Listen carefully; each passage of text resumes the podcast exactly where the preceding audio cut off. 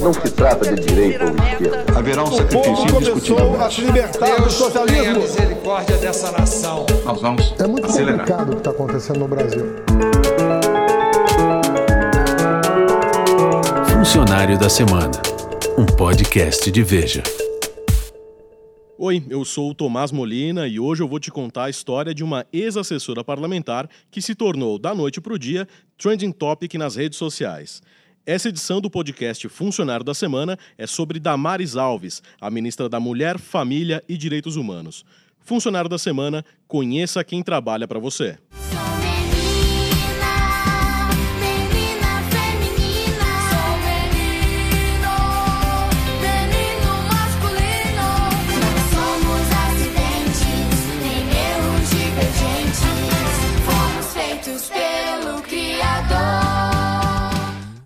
A advogada Damares Regina Alves tomou posse em 1 de janeiro de 2019, mas ficou realmente conhecida dois dias depois. Atenção, atenção! É uma nova era no Brasil. Menino veste azul e menina veste Depois que o vídeo virou o assunto do dia, Damares disse que a frase era uma metáfora contra a ideologia de gênero. Na verdade, o que ela fez foi praticamente passar uma espécie de caneta marca-texto num outro discurso, que foi dito dois dias antes. Vamos unir o povo, valorizar a família, respeitar as religiões e nossa tradição judaico-cristã, combater a ideologia de gênero, conservando nossos valores. Brasil voltará a ser um país livre das amarras ideológicas. Esse discurso do presidente contra a ideologia de gênero foi feito durante a cerimônia de posse ali no Congresso Nacional. É bastante simbólico porque foi ali mesmo, no Congresso, que o então deputado Jair Bolsonaro começou a se inteirar sobre esse conceito chamado ideologia de gênero. Mas o que é ideologia de gênero? Bem, isso seria a visão de alguns setores da sociedade de que há grupos que querem influenciar crianças para que se tornem adultos homossexuais. Ah, isso é uma vergonhice, não sei o que. Bom, é, de fato é, mas não é esse o ponto. Polêmico, meu caro Olavo de Carvalho. Pois bem, esse conceito de ideologia de gênero, que aliás a própria definição do termo está longe de ser uma unanimidade, se tornou um dos principais inimigos a ser combatido pela bancada evangélica da Câmara dos Deputados, da qual Bolsonaro era próximo. A ideologia de gênero é a raiz do discurso contra um suposto kit gay que seria distribuído nas escolas. Na verdade, é um material destinado a professores com o objetivo de promover valores de respeito à paz e à não discriminação por orientação sexual. O projeto não foi colocado em prática, mas catapultou o desconhecido Bolsonaro à condição de celebridade e se tornou um dos principais assuntos durante a campanha presidencial. Um pai não quer chegar em casa e encontrar o filho brincando com boneca por influência da escola. Estão ensinando em algumas escolas que homem e mulher está errado. Pode ser sim, homem com homem, mulher é mulher. Nada eu tenho contra o gay. E quem era responsável por difundir a ideia da ideologia de gênero? Era uma certa pastora evangélica que trabalhava como assessora parlamentar. Quem conta essa história é o repórter Eduardo Gonçalves. pelo que eu apurei junto com pessoas que trabalharam com ela, que eram próximas dela, principalmente na bancada evangélica, é, a Damares ela teve um papel fundamental na, na divulgação, nessa consolidação do que foi entendido como ideologia de gênero, principalmente entre o público evangélico. Então ela tinha essa função de ir em cada igreja de cada estado do norte ao sul do Brasil para falar sobre o- os perigos do que estava sendo ensinado nas escolas, essa questão da ideologia de gênero. Geralmente esses vídeos que estão saindo com várias declarações dela que viraram polêmica depois que ela foi nomeada ministra, vem dessa época, vem dessas pregações. Tem algumas pregações que ela dizem que se você é, instalasse essa ideologia de gênero, que a criança pudesse escolher o que ela quisesse, ela poderia, enfim, começar a se relacionar com animal, ou querer casar com uma árvore. Tem umas declarações dessas nesse sentido. Foram nessas pregações também, nessas igrejas nas quais ela contou que ela tinha sido abusada, né, quando, quando criança, que foi uma coisa bem dolorosa para ela, uma coisa que marcou a vida dela. E assim, com todo mundo que eu conversei, todo mundo sabia dessa história e todos é, me disseram que é um ponto assim fundamental na vida dela que isso que assim influenciou para a pessoa que ela é dessa questão de defender as crianças, enfim, de se preocupar com essa questão dos abusos. No Congresso, Damares trabalhou no gabinete de oito deputados, nem todos de direita. Um deles, inclusive, era do PT, mas todos evangélicos. Advogada de formação, ela ajudou no chamado arcabouço legal de projetos como o Estatuto do Nascituro e a chamada Cura Gay, que acabaram não sendo aprovados, mas foram muito falados. Ela fez sucesso e foi, digamos, promovida para fazer um trabalho semelhante no Senado, e em 2015 foi trabalhar com o senador Magno Malta. A história do Azul e Rosa mostrou a Damares que a internet não esquece e não perdoa. Nas redes sociais, começaram a multiplicar vídeos antigos da ministra. Eram pregações, entrevistas e palestras cheias de afirmações que deram o que falar. A igreja evangélica perdeu espaço na história. É, nós perdemos o espaço na ciência quando nós deixamos a teoria da evolução entrar nas escolas, quando nós não questionamos, quando nós não fomos ocupar a ciência. A igreja evangélica deixou a ciência para lá e vamos deixar a ciência sozinha, caminhar, caminhando sozinha. E aí cientistas tomaram conta desta área. Bom, você sabe que a Damares não é ministra da Educação, mas em termos ideológicos, os ministérios são quase vizinhos. Ouça depois o primeiro episódio do podcast Funcionário da Semana, sobre Abraham Weintraub, o novo chefe da educação, para entender melhor o que a Damares e o Weintraub têm em comum. Agora, voltando a Damares. Um pouco depois do vídeo sobre a teoria da evolução, um outro vídeo antigo foi desenterrado. Dessa vez, o que repercutiu foi uma palestra de Damares numa igreja evangélica em Campo Grande, no Mato Grosso do Sul. Ali, ela fez uma afirmação sobre pais e mães da Holanda que deixou até os holandeses de cabelo em pé. Há um grupo de especialistas e esse grupo começou lá na, lá na, na, na Holanda, lá no, na Europa e já está influenciando que nós precisamos aprender a masturbar os nossos bebês a partir dos sete meses de idade. Inclusive na Holanda, os especialistas, esses homens que são grandes especialistas, que fizeram não sei quantas universidades, eles ensinam que o menino tem que ser masturbado com sete meses de idade, para que quando ele chegar na fase adulta, ele possa ser um homem saudável sexualmente, e a menina tem que ter a vagina manipulada desde cedo para que ela tenha prazer na fase adulta. E, obviamente, os holandeses repudiaram a fala da ministra.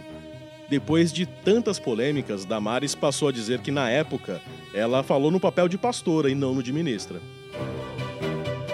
Mas quem é a Damares pastora? Qual é a igreja que ela prega? Bom, quem se baseia no discurso de Damares para imaginar uma igreja, digamos, quadrada, erra feio. A repórter Maria Clara Vieira conta como é a Igreja Batista da Lagoinha.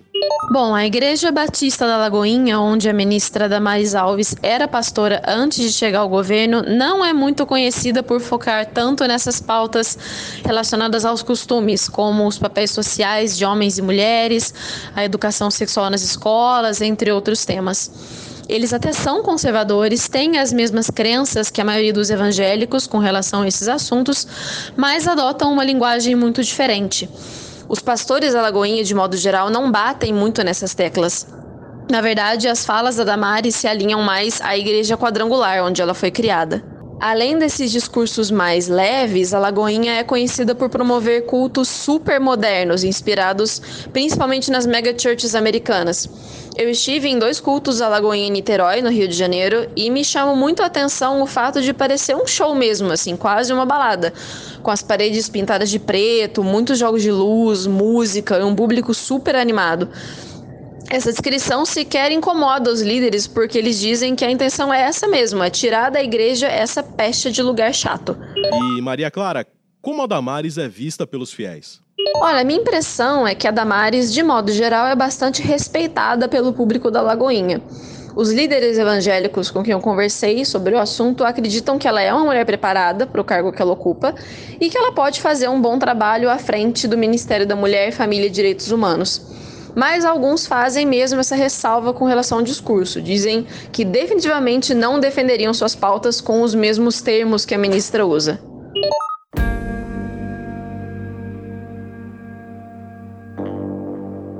E foi no púlpito da igreja que Damares revelou que, quando era criança, passou por uma experiência traumatizante. Um abuso sexual que quase a levou a cometer suicídio. Aos 10 anos de idade, eu quis me matar. Eu vou falar por código que pode ter criança me assistindo em casa. Eu peguei uma substância, entenderam? E eu ia tomar aquela substância. Mas vou contar uma coisa para vocês. A casa do meu pai era uma casa pastoral, ficava no fundo da igreja. E do lado da casa do meu pai tinha um pé de goiaba. E é naquele pé de goiaba que eu subia e chorava. E no dia que eu estava com veneno em cima do pé de goiaba, aconteceu algo extraordinário. Presta atenção. Vocês acreditem se vocês quiserem, mas eu não subiria no público para contar uma mentira. Eu estava em cima do pé de goiaba com veneno na mão. E quando eu ia comer o veneno, aconteceu algo extraordinário. Eu vi Jesus se aproximando do pé de goiaba. Eu esqueci o veneno. Eu não tomei o veneno. E daqui a pouco Jesus Cristo começou a se aproximar do pé de goiaba. E ele olhava para mim. E ele era tão lindo. Ele tinha uma roupa comprida, uma barba comprida, aquela visão que a criança tem de Jesus. Mas Jesus não se aproximou só do pé de goiaba. Sabe o que aconteceu? Jesus Cristo começou a subir no pé de goiaba. E ele foi pro galho onde eu estava.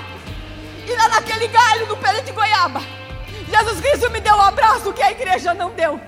Jesus Cristo me deu o um abraço que a mamãe e o papai não me deram. E naquele pé de goiaba acontece um milagre. A menininha que Satanás quis esmagar aos seis anos de idade foi transformada. E essa menininha hoje está lá no Senado Federal escrevendo leis para salvar crianças no Brasil. Essa menininha está andando pelo Brasil dizendo: Igreja, cuida de Joás. De forma lastimável, a experiência espiritual de Damares virou motivo de chacota e foi usada como munição até por políticos da ala progressista, que, em teoria, deveriam defender a liberdade de religiões. Todas elas.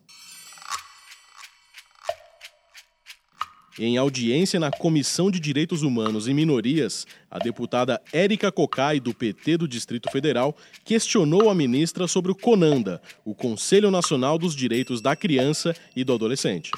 Possível que nós não tenhamos em pleno funcionamento um órgão como o CONANDA, porque nem todas as meninas vítimas de violência podem ser salvas por um Jesus na goiabeira. E não parou por aí. Na mesma sessão, Damares fez um elogio pra lá de sincero ao deputado Túlio Gadelha, do PDT de Pernambuco, que já tinha até saído da sala. Deputado Túlio Gadelha. Já foi. Como ele é lindo, meu Deus.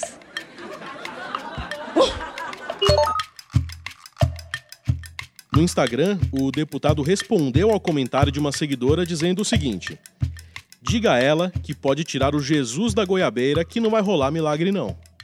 E muita gente, olha só, viu machismo na declaração do deputado esquerdista. E o episódio mostra um outro lado da ministra, a Damares militante. Por causa da sua experiência pessoal, ela tem uma história de lutas contra a pedofilia e o suicídio de crianças e adolescentes. E é essa bandeira que ela levanta com o seu trabalho agora à frente do ministério. Oi, gente, estou passando por aqui para dizer que eu tenho recebido muitas denúncias que crianças no Brasil, anônimas e algumas famosas, algumas desconhecidas, outras influenciadoras, estão sendo expostas de forma indevida nas redes sociais. Crianças, inclusive, sendo expostas pelos seus pais. Atenção! O Estatuto da Criança e do Adolescente, no artigo 4 diz que é dever da família, da comunidade, da sociedade em geral e do poder público proteger as crianças. E esta ministra não vai se omitir. Estamos acionando o Ministério Público. Pais, protejam seus filhos, não exponham os seus filhos ao ridículo e à erotização. Quase tudo o que a Damares diz é um eco do que pensa a bancada evangélica na Câmara e no Senado Federal.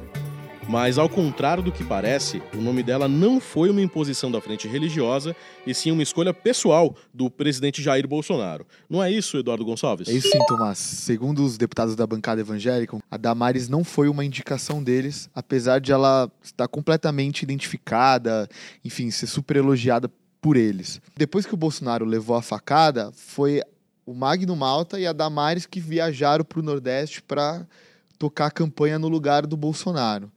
Enfim, nisso ela se aproximou bastante do staff ali do presidente, se aproximou inclusive também da, da primeira-dama, a Michele Bolsonaro, que também é, é evangélica. No começo de dezembro, a Damares foi convidada pelo Bolsonaro para ser ministra dos Direitos Humanos. É, ela, ela era assessora do Magno Malta e o Magno Malta não foi avisado pelo Bolsonaro. Isso acabou criando meio que um mal-estar ali na, na bancada, principalmente entre os deputados e os políticos mais próximos ao Magno Malta, que viram isso como uma, tipo assim, meio que passou por cima né, do, do senador, que era o chefe dela. É, e aí o Magno Malta ficou sabendo do convite pela própria Damares, que, que segundo disse para ele, não tinha tomado a decisão ainda se aceitar ou não. Damares e Bolsonaro já se conheciam da época da Câmara dos Deputados, mas foi durante a campanha presidencial que eles se aproximaram ainda mais. Depois de sofrer um atentado à faca, Bolsonaro teve de interromper a campanha de rua. Natural do Paraná, mas criada no Nordeste, Damares entrou em campo para divulgar o então presidenciável justamente no Nordeste, onde ele ia e no final foi muito mal. Acabou ficando amiga de Michele Bolsonaro, a mulher do presidente. Entre as 22 pastas do governo Bolsonaro, Damares acabou se tornando uma das duas ministras mulheres ao lado de Tereza Cristina, da Agricultura. Eu deixo bem claro que qualquer decisão minha, eu ouço qualquer ministro da área, não tomo sozinho, até porque eu posso errar. Tá? Eu tenho que ter responsabilidade, é óbvio. Então, até com a Damares, por exemplo, pode achar que é uma ministra com importância não muito grande, tá? mas tem importância. A Damares é uma ministra que trata aí da, da questão de, de família, direitos humanos, tá? e converso muito com ela e está fazendo um trabalho excepcional lá no seu ministério.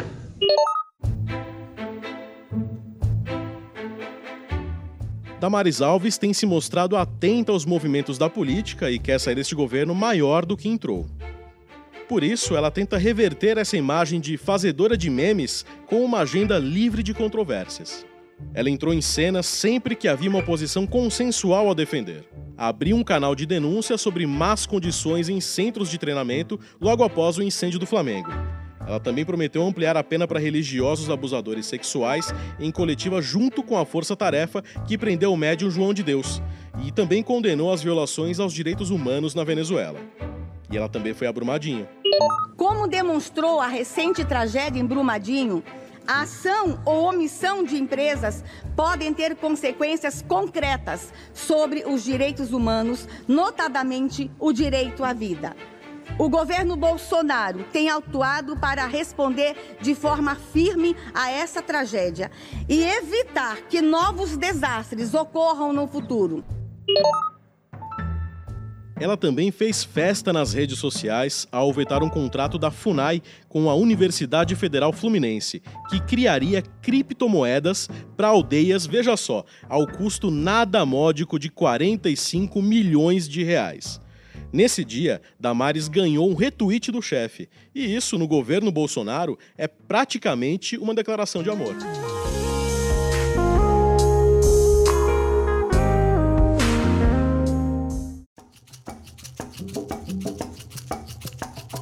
Olha, a questão dos índios está na vida da Damares há décadas. A ministra se apresenta como mãe da indígena Lulu, que não chegou a ser adotada formalmente e hoje tem 20 anos. Por esse motivo, ela também foi alvo de críticas de setores que acreditam que a adoção foi irregular. A sua relação com as comunidades indígenas, como militante de ONGs da área, segue uma linha controversa. Damares defende a integração e a aproximação com grupos mais distantes, que preservam costumes e culturas diferentes da vida urbana brasileira. Como primeira titular dos direitos humanos a ter a FUNAI sob sua alçada, assumindo o órgão que antes ficava na Justiça, é função da Damares explicar aos líderes indígenas essa mudança. A coluna Radar contou que ela usou de um jeito curioso para falar sobre a novidade. Como que é essa história, Maurício Lima? A ministra Damares Alves tem um jeito, digamos, peculiar né, de se comunicar. Ela já falou que as meninas devem vestir rosa e os meninos azul, entre várias outras pérolas. Quando ela explica aos índios o deslocamento da FUNAI do Ministério da Justiça para o dela, o do Direitos Humanos, ela diz assim que a FUNAI saiu do papai Mouro e veio para a mamãe Damares. E a última da Damares, pelo menos por enquanto. Durante a audiência realizada na Comissão de Defesa dos Direitos da Mulher da Câmara, a ministra se dirigiu à deputada Tabata Amaral, do PDT de São Paulo, para soltar a seguinte pérola. Que deputada linda! Só de você estar aqui, não precisava nem abrir a boca. A fala, que deixou os deputados de boca aberta, deve ser resquício do que pensa a ministra pastora sobre a submissão da mulher. A mulher deve ser submissa. É, essa é uma fala que eu fiz dentro da minha igreja. Dentro da doutrina cristã, sim. Dentro da doutrina cristã, lá dentro da igreja, nós entendemos que no casamento homem e mulher, o homem é o líder do casamento. Então, essa é uma percepção lá dentro da minha igreja, dentro da minha fé. Eu quero dizer que todas as mulheres vão ter que ser submissas, baixar a cabeça para o patrão, para o agressor, para os homens que estão aí, não. Mas dentro da minha concepção cristã, a mulher, sim, no casamento, ela é submissa ao homem, e isso é uma questão de fé. E isso não me faz menos capaz de dirigir esse ministério. Isso não me faz menos, isso não me faz mais incompetente. É uma questão de fé lá dentro do meu segmento. Augusto Nunes, será que essa é a última ou apenas a mais recente polêmica de Damares? Declarações da ministra da Mulher, da Família e dos Direitos Humanos nunca se esgotam em si mesmas. Como inevitavelmente provocam confusão, sempre aparece alguém no dia seguinte para explicar que não foi bem aquilo que Damares Alves quis dizer. Diante disso, restam ao presidente da República três opções. A primeira é exigir que Damares deixe a declaração para o dia seguinte e a faça já acompanhada da explicação. A segunda é criar a figura do explicador simultâneo. Enquanto ela fala, ele vai recitando o que quer dizer. A terceira é trocar de ministra.